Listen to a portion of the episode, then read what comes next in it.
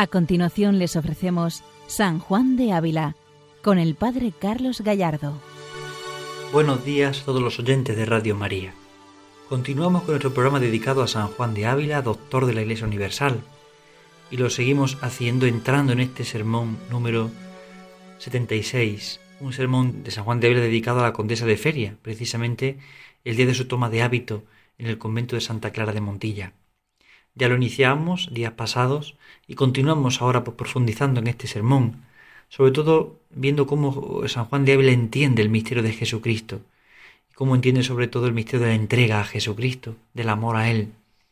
Y hace esa comparativa de María Magdalena con la condesa de Feria, que en ese momento deja todos los bienes para entrar por el mayor de los bienes, entrar en el convento por amor a Jesucristo.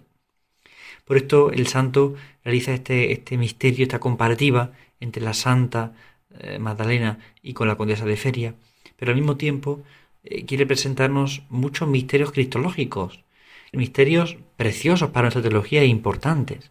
Por ejemplo, el admirable intercambio, la intercesión, el sacerdocio de Jesucristo. Es decir, vamos a ver en este momento varios puntos, como ya veíamos en programas pasados, que San Juan de Ávila quiere reflejar de su teología en este sermón. Por esto sorprende el misterio de, la predicación en San Juan de Ávila, porque siendo el Santo Maestro un gran doctor, no es un doctor técnico o un doctor que se dedica a la teología en una universidad, pero sí es un doctor del amor divino, es decir, que sabe muy bien plasmar el amor de Dios y además sabe usar todos los términos teológicos y aplicarlos a la vida ordinaria, a la vida concreta, para que el pueblo fiel los pueda escuchar, los pueda entender.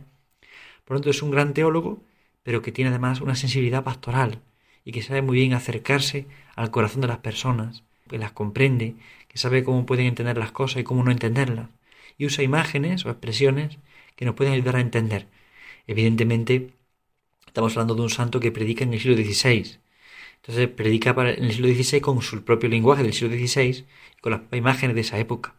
Hoy en día, bueno, pues alguna cosa tal vez haya que actualizarla en el lenguaje, pero desde luego en el contenido ciertamente no pero el contenido es un contenido precioso, tan hermoso, que el santo nos sabe introducir perfectamente en este misterio. Nos hace llenar el corazón del amor y la gracia de Dios. Vamos a escuchar este número 10 del Sermón 76, donde el santo habla de Cristo como abogado de pecadores y juez de la causa.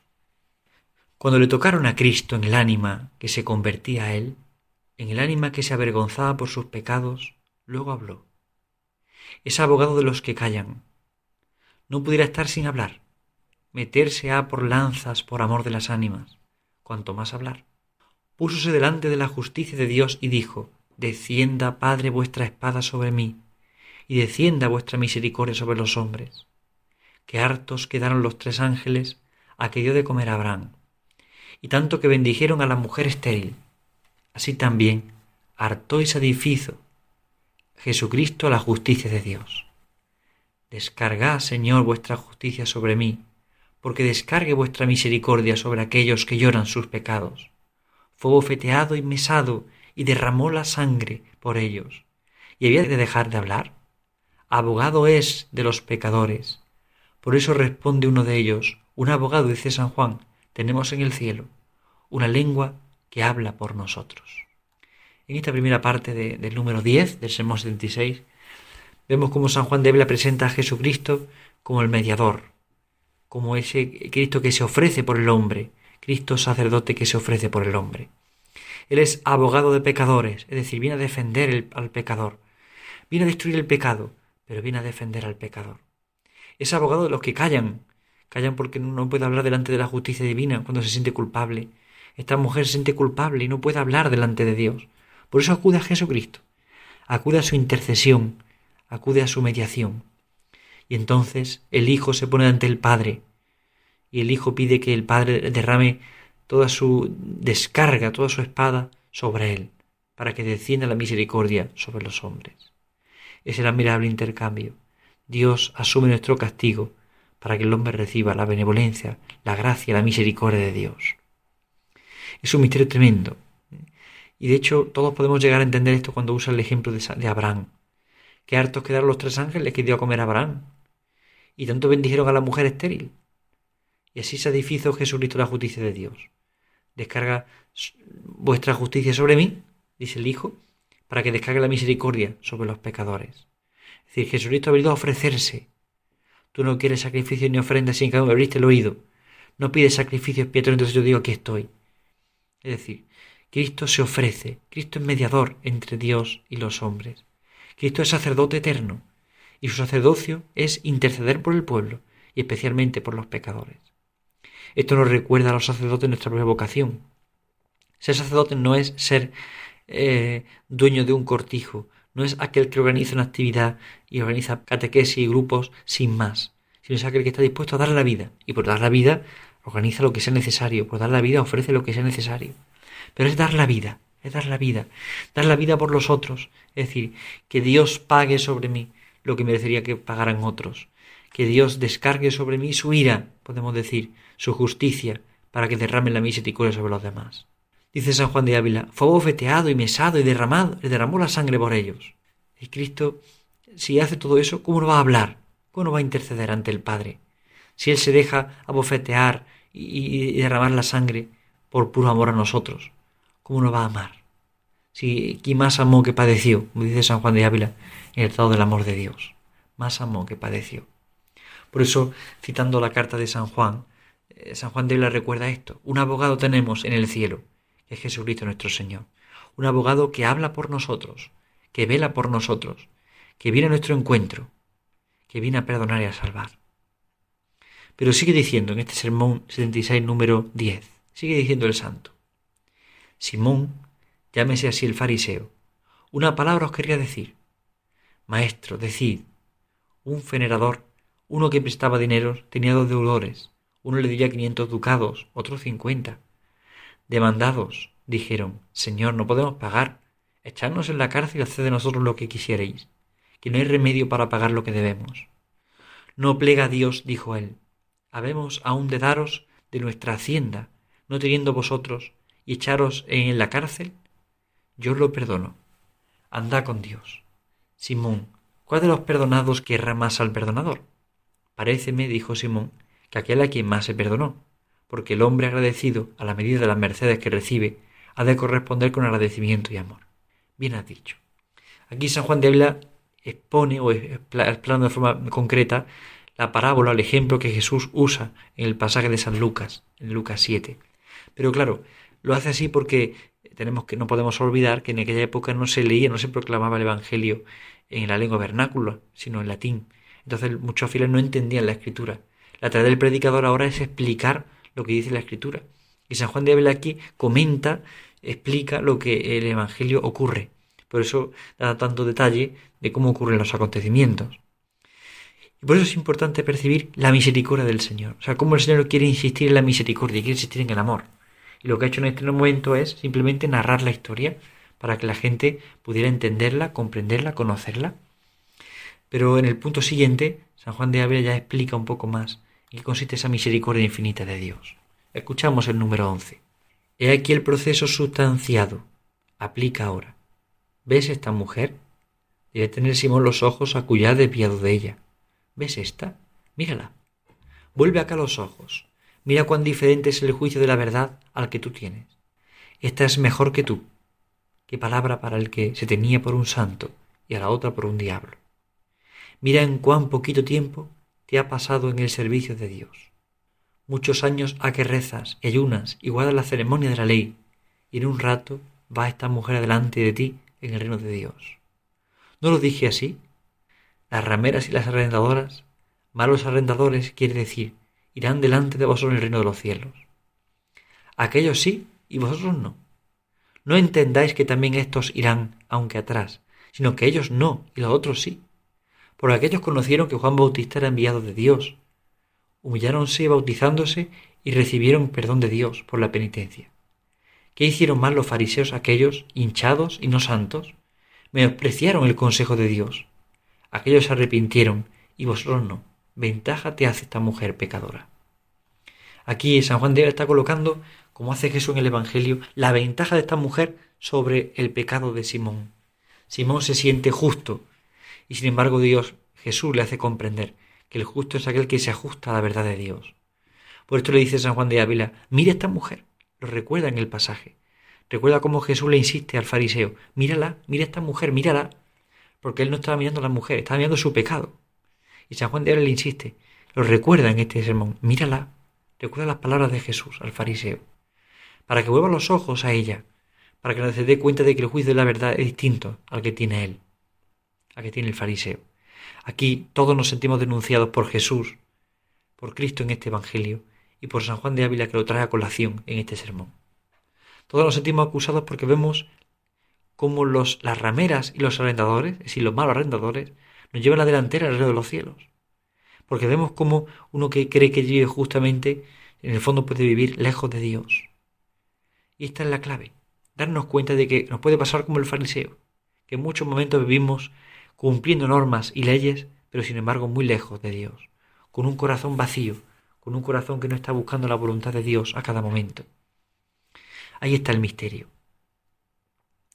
Aquellos sí, vosotros no. Vosotros puede ser que no entréis en el reino de los cielos. Sin embargo, ellos sí. ¿Por qué? Porque aman mucho y se les perdona mucho. Por tanto, nosotros como cristianos estamos bautizados y llamados al amor. Al amor. Podemos recibir el perdón de Dios por el misterio del, del amor. Podemos crecer en la Eucaristía por el misterio del amor. Podemos entrar en cada momento, en cada sacramento con Cristo y crecer por el misterio del amor. Y en nuestra vida concreta, solo necesitamos sentirnos necesitados de Dios. Tenemos que estar necesitados, dependientes de Dios. Necesitamos de su perdón, de su misericordia, de su amor. Necesitamos del Señor a cada momento. Es tan importante esto. Es tan importante experimentar cuánto necesitamos de Dios, cuánto necesitamos de su amor. Dice el santo San Juan de Ávila en este sermón 76, número 12. Ven acá, santo seco, santo sin caridad y sin jugo. Llamásteme a comer, costumbre lavar los pies a los convidados, y de aquí es que el jueves de la cena lo lavó Jesucristo a sus discípulos.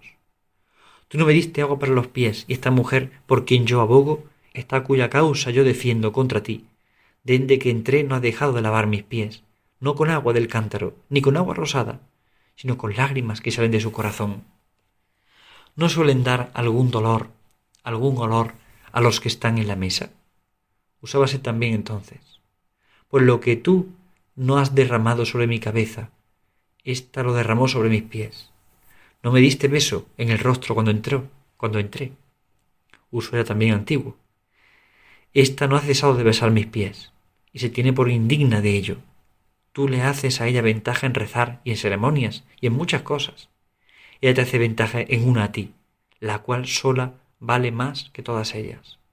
Un poco de oro vale más que mucho cobre. Rezas mucho, pero no amas a Dios, no amas al prójimo, Tienes el corazón seco, duro, no partido con misericordia, no lloras con los que lloran. Y si esto te falta, bien puedes quebrarte la cabeza rezando y enflaquerte ayunando, que no puso Dios en eso la santidad principalmente, sino en el amor. Y porque ésta ama mucho, es mucho mejor que tú. Es impresionante este párrafo del Salmo 76 de San Juan de Ávila. Es impresionante porque insiste en el amor. Insiste como la santidad consiste en el amor, no consiste en otras cosas que no sea el amor, no consiste en otras cosas que no sea la caridad. Esta mujer es una mujer pecadora, pero Cristo la defiende porque ama, y porque ama mucho, y porque ha derramado sus lágrimas a los pies, y porque de su corazón han salido lágrimas de amor y de conversión, y porque ha besado a Jesús, y porque ha acompañado a Jesús, y no se ha quedado en formalismos externos, sino en la entrega del corazón. Nosotros muchas veces corremos el peligro en la vida espiritual de quedarnos en formalismo como Simón el fariseo, en rezar, en cumplir normas y sin embargo perdemos la oportunidad de amar. Y uno puede rezar sin amor, puede estar en ceremonia sin amor, puede hacer la Eucaristía sin amor, que eso al final termina por morirse y pudrirse. Es el amor lo que nos lleva a la santidad. Quien experimenta la santidad es quien ama mucho, porque experimenta el amor infinito de Dios, porque Dios no deja de amar, porque Dios es amor. Dios no deja de derramar el amor sobre nosotros, no deja de derramar la gracia sobre nosotros. Es Dios quien viene a nuestro encuentro, porque la santidad es principalmente el amor. Y porque éste ama mucho, es mucho mejor que tú, claro. Eh, podrá entrar en el cielo antes que tú porque ama mucho, y porque el que ama mucho está experimentando el camino de la verdad y del amor y de la gracia. Amar mucho. Este es el misterio, este es el secreto, esta es la grandeza de nuestra vida. Amar mucho y amar como ama Jesucristo, amar de verdad con el corazón de Cristo. No podemos orar con el corazón seco y duro y no partido con misericordia. Tenemos que preocuparnos del que sufre, del que padece enfermedad, necesidad, pobreza. Tenemos que sufrir con el que sufre, para que el corazón no se quede seco y duro en medio de nuestras oraciones vacías. No podemos vivir con la oración vacía. No podemos vivir con una oración vacía, triste o pobre. Tenemos que vivir entregados. Tenemos que vivir amando. Tenemos que vivir comprendiendo. Tenemos que vivir de verdad en el corazón del Señor. Por eso es tan importante no buscar las obras externas, sino buscar sobre todo el amor. San Juan de Ávila, como decíamos antes, es doctor del amor divino y sabe mucho de amor y sabe hablarnos mucho del amor. Por eso es importante dejar que el santo nos manifieste el amor de Dios en sus palabras, en su predicación. Y ver cómo el mismo santo nos hace comprender que la santidad no consiste en hacer cosas externas, sino consiste sobre todo en el amor. Por amor acudo a la Eucaristía, en el amor hago oración, por amor atiendo a este enfermo, por amor y en amor hago una cosa u otra. Y es tan importante vivir relajadamente ese amor de Dios. Es tan importante vivir de verdad ese misterio de la misericordia del Señor. Qué grande es su amor con nosotros. Qué grande es su ternura con nosotros. Qué grande es su fuerza con nosotros. Es el Señor quien quiere salir a nuestro encuentro. Es el Señor quien quiere consolar, quien quiere comprender, quien quiere amar. Es Jesucristo de corazón palpitante y vivo el que nos quiere mostrar la ternura de su misericordia. La santidad consiste en el amor. Por eso es tan importante amar de verdad. El Santo Maestro nos invita a este amor de Dios, nos invita a vivir de este amor y de esta misericordia. Hemos escuchado en este número 12 cómo habla de eso y sobre todo cómo quiere corregir el Señor a Simón con tanta dulzura y San Juan de lo quiere presentar así, cómo Jesús corrige con dulzura a Simón y cómo no para de decir que tú tienes la cabeza rezando y se enflaquea ayunando, pero sin embargo no pones santidad no pones amor. La santidad, como decíamos, no es cumplir estrictamente normas, es sobre todo vivir de este amor. Bien, pues hoy nos podemos examinar sobre el amor. Hoy nos podemos examinar de si pongo amor en lo que hago. ¿De verdad pongo amor en la oración? ¿Pongo amor en el sacrificio? ¿Pongo amor en la penitencia? ¿Pongo amor cuando cocino, cuando limpio, cuando friego? ¿Pongo amor cuando estoy rezando? ¿Cómo es mi amor? cómo es mi amor. Porque la medida del amor, así será la medida de la santidad. El santo es aquel que ama y que aprende amando, que aprende amando, aprende comprendiendo, aprende estando en el Señor, muy en el Señor. El santo es aquel que aprende viviendo en la intimidad con Jesucristo. No se puede vivir de otra forma que no sea en el amor de Jesús. No se puede vivir de otra forma que no sea amando a Jesucristo. Por eso es tan importante rezar, orar, amar de verdad amar y reparar, vivir en condiciones de entregarnos al Señor. Besemos hoy los pies de Jesús, como nos recuerda el Evangelio de San Lucas y como hoy nos trae la colación el mismo San Juan de Ávila. Besemos los pies de Jesús. Besemos su amor y su misericordia. Besemos su ternura, porque es un misterio para con nosotros. Besemos a Jesús en su rostro, en el rostro del todo hermoso, que viene a llenar de gloria y de luz y de vida nuestra propia vida. Llenemos nuestro corazón del amor misericordioso del Señor. Qué importante es esto para nosotros hoy. No porque rece mucho, porque ayude mucho, voy a ser santo, porque puedo tener el corazón seco. La clave es que el corazón esté empapado y esté empapado de amor, de amor verdadero, que comprende al otro, que lo entiende, que le ayuda, que le orienta. Es dejarnos conquistar por la ternura de Dios en nuestra historia y en nuestra vida. Es dejarnos conquistar por este amor. Bien, pues le pedimos a San Juan de Ávila esta gracia para estos días, en el que todo el mundo comienza en gran parte de sus vacaciones, eh, todo el mundo empieza a viajar, todo el mundo empieza a moverse. Bueno, es un momento a veces de prisa, de tensión. Sin embargo, es conveniente ir serenamente, ir con la paz de Dios, buscando el amor del Señor, buscando su corazón. Que hoy nos podamos sentir como esta mujer pecadora del Evangelio de San Lucas, como se pudo sentir la Santa Condesa cuando escuchó de San Juan de Ávila estas palabras, estas palabras que están basadas sobre todo en el corazón que quiere amar. Que el Señor les bendiga. Buenos días a todos en el Señor. Han escuchado San Juan de Ávila, dirigido por el Padre Carlos Gallardo.